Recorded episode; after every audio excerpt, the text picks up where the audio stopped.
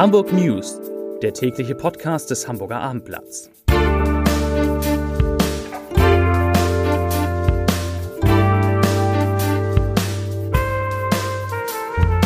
Herzlich willkommen. Mein Name ist Lars Heider und das ist heute ein Tag, den man wirklich dramatisch nennen kann. Und das Drama ist noch nicht zu Ende. Ich spreche natürlich von Corona und nur um Corona geht es heute in diesem Podcast, nämlich um Folgendes, um einen neuen Infektionsrekord in Hamburg, um unterschiedliche Zahlen aus den Bezirken und die Gründe dafür, um eine Regierungserklärung des Bürgermeisters und um einen Brandbrief, den unter anderem Tim Melzer, der Koch, an die Bundeskanzlerin geschrieben hat. Zunächst aber wie immer die Top 3, die drei meistgelesenen Texte auf abendblatt.de. Auf Platz 3, so unterschiedlich breitet sich Corona in den Bezirken aus. Auf Platz 2, Schenscher schwört Bürger auf weitere Einschränkungen ein. Und auf Platz 1 nochmal Schenscher, Hamburg, Schenscher Appell nach Corona-Rekord. Das waren die Top 3 auf abendblatt.de.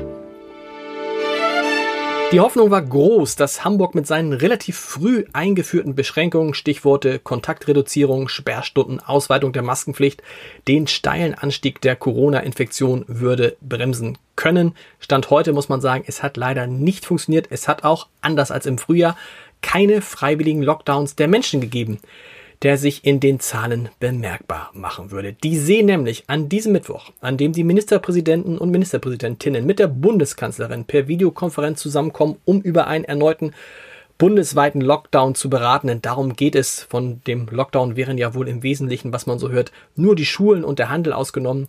Die Zahlen in Hamburg, sie sehen so aus. Es gibt 404 gemeldete neue Corona-Fälle und damit so viel wie noch nie seit Ausbruch der Pandemie erstmals mehr als 400 überhaupt. Der 7-Tage-Wert, der ist ja immer wichtig, der steigt auf 113,2 Neuinfektionen je 100.000 Einwohner und ist damit, das muss man sich immer wieder bewusst machen, im nationalen wie im internationalen Vergleich der Millionenstädte noch einer der niedrigsten immerhin das. Die Zahl der Menschen, die mit Covid-19 im Krankenhaus behandelt werden müssen. In Hamburg ist um weitere neun auf jetzt 149 gestiegen. 34 davon müssen intensivmedizinisch betreut werden. Betrachtet man das Infektionsgeschehen mal nach Bezirken, da fällt vor allem auf, dass die Zahlen im Bezirk Hamburg Mitte deutlich überdurchschnittlich sind. Im Zeitraum vom 20. bis zum 26. Oktober haben sich dort, also in Mitte, nicht nur absolut die meisten Menschen infiziert, nämlich 432, auch die 7-Tage-Inzidenz ragte in Mitte mit 143 je 100.000 Einwohnern weit über den Hamburg-weiten Wert hinaus. Der einzige weitere Bezirk über dem Schnitt war übrigens Harburg mit einer 7-Tage-Inzidenz von 116,6.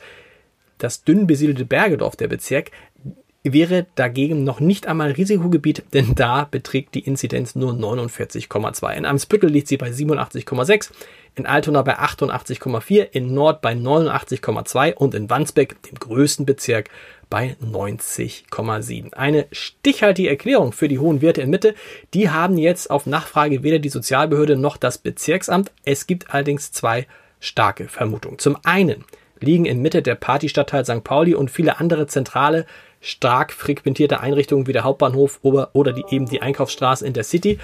Und äh, die werden zwar überwiegend von Menschen besucht, die gar nicht in Mitte wohnen, aber Menschenansammlungen zu meiden und Abstand zu halten, ist hier in Mitte etwas schwieriger als im Rest Hamburgs. Und äh, über den zweiten Grund, da wird offiziell nicht so gern gesprochen, aber auch er liegt auf der Hand. In Mitte ist der Anteil ärmerer Menschen ebenso überdurchschnittlich hoch wie der Anteil von Menschen mit Migrationshintergrund und der Anteil derer, die aus eher bildungsferneren Haushalten stammen. Und äh, das alles gilt übrigens auch für Harburg und Experten sind sich relativ einig, dass diese Faktoren dazu führen, dass sich die Menschen weniger um ihre Gesundheit kümmern, dass sie die Corona-Regeln vielleicht gar nicht kennen oder sie eben, auch das ist möglich, nicht verstehen. Zudem gibt es sowohl in Mitte als auch in Harburg relativ viele kleine Wohnungen, in denen oft noch ganze Großfamilien wohnen, was das Infektionsgeschehen natürlich begünstigt.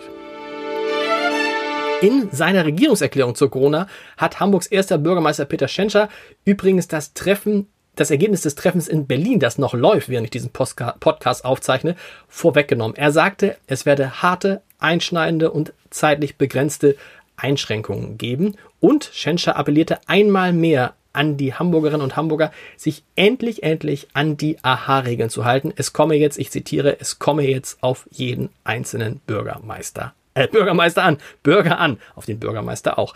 Der zitierte übrigens auch, und das ist so ein bisschen etwas, was einem Mut macht, die Virologin Marilyn Addo aus dem UKE, die ja am UKE unter anderem an einem Corona-Impfstoff arbeitet. Und die hat gesagt, ich zitiere, wir haben die erste Welle gut überstanden, wir werden auch die zweite Welle gut überstehen. Hoffentlich behält sie recht. Vor dem heutigen Treffen mit den Ministerpräsidentinnen und Ministerpräsidenten hat Angela Merkel übrigens auch einen Brandbrief aus der Gastronomie erhalten. Und zu den Unterzeichnern dieses Brandbriefes gehören unter anderem der Hamburger Starkoch Tim Melzer, die Gastronomin Yvonne Schibol und Stefan von Bülow, das ist der Chef der Eugen Block Gruppe. In dem Brief heißt es unter anderem, ich zitiere, in der aktuellen zweiten Welle der Corona-Pandemie war die Gastronomie nie ein Infektionsherd. Weitere Einschränkungen sind deshalb unverhältnismäßig. Zitat Ende. Zudem heißt es weiter, würden sehr viele Betriebe eine erneute Schließung nicht überleben. Hoffen wir, dass es nicht dazu kommt. In dem Text, äh, der vor dem, vor dem Treffen in Berlin kursierte, da hieß es, dass die Gastronomie für drei Wochen geschlossen werden soll. Aber in der Zwischenzeit hört man auch, dass der Bundesfinanzminister Olaf Scholz für diese Zeit für 75 Prozent der Umsätze gerade stehen will, der Gastronomie. Das heißt, die würden 75 Prozent der ansonsten erzielten Umsätze vom Staat kriegen. Gibt es noch irgendetwas Positives, irgendetwas Mutmachendes zum Thema Corona an diesem Tag, an dem wir alle nach Berlin schauen und so gegen 17, 17.30 Uhr soll es da eine Erklärung der Bundeskanzlerin geben, was dann auf uns zukommt. Es gibt etwas Mutmachendes. Die Bischöfin für Hamburg und Lübeck, Kirsten Feers, die hat angesichts der Corona-Pandemie zu Solidarität und Zuversicht aufgerufen. Sie hat gesagt, ich zitiere, Hoffnung, Zuversicht, Optimismus, Lebenswillen, das sind die Kräfte, die wir jetzt in dieser Pandemiezeit mit all ihren Unwägbarkeiten brauchen. Zitat Ende, sagte Kirsten Feers und erinnerte an den biblischen Propheten Elia, der in die Wüste ging, um sich von allem abzuschotten, so wie wir heute. Doch dann forderte ihn ein Engel auf zu essen, sich zu stärken und aufzustehen. Und Feers meint, ich zitiere wieder, wir können das auch. Uns gegenseitig zu Engeln werden, die einander stärken und Kraft geben jetzt, da die Pandemie langen Atem fordert. Zitat Ende. Das wäre eigentlich auch ein schönes Ende des, dieses Podcasts, aber natürlich habe ich noch den Leserbrief des Tages. Der stammt von Hannes Westphal. Und Hannes Westphal beschäftigt sich wie so viele Leserinnen und Hörer ähm, natürlich mit der Corona-Pandemie. Er schreibt, nach ersten Erfolgen in der Bekämpfung der Pandemie scheinen nun sowohl etliche Politiker als auch Vorstände diverser Vereinigungen in Interviews und Talkshows ihre eigene Sicht der Dinge zum Besten zu geben. Die Vielfalt der Meinungen und Forderungen ist unfassbar und jeder weiß es besser. Das gilt für viele deutsche Politiker ebenso wie für manche Staatspräsidenten dieser Welt. Einiges ist plausibel, anderes ist unverständlich und widerspricht sich sogar. Dass dadurch Verschwörungstheorien Nahrung bekommen, war abzusehen. Leserbriefende, Podcastende. Wir hören uns morgen wieder. Dann Achtung mit Ingo Zamperoni in diesem Podcast. Bis dahin. Tschüss.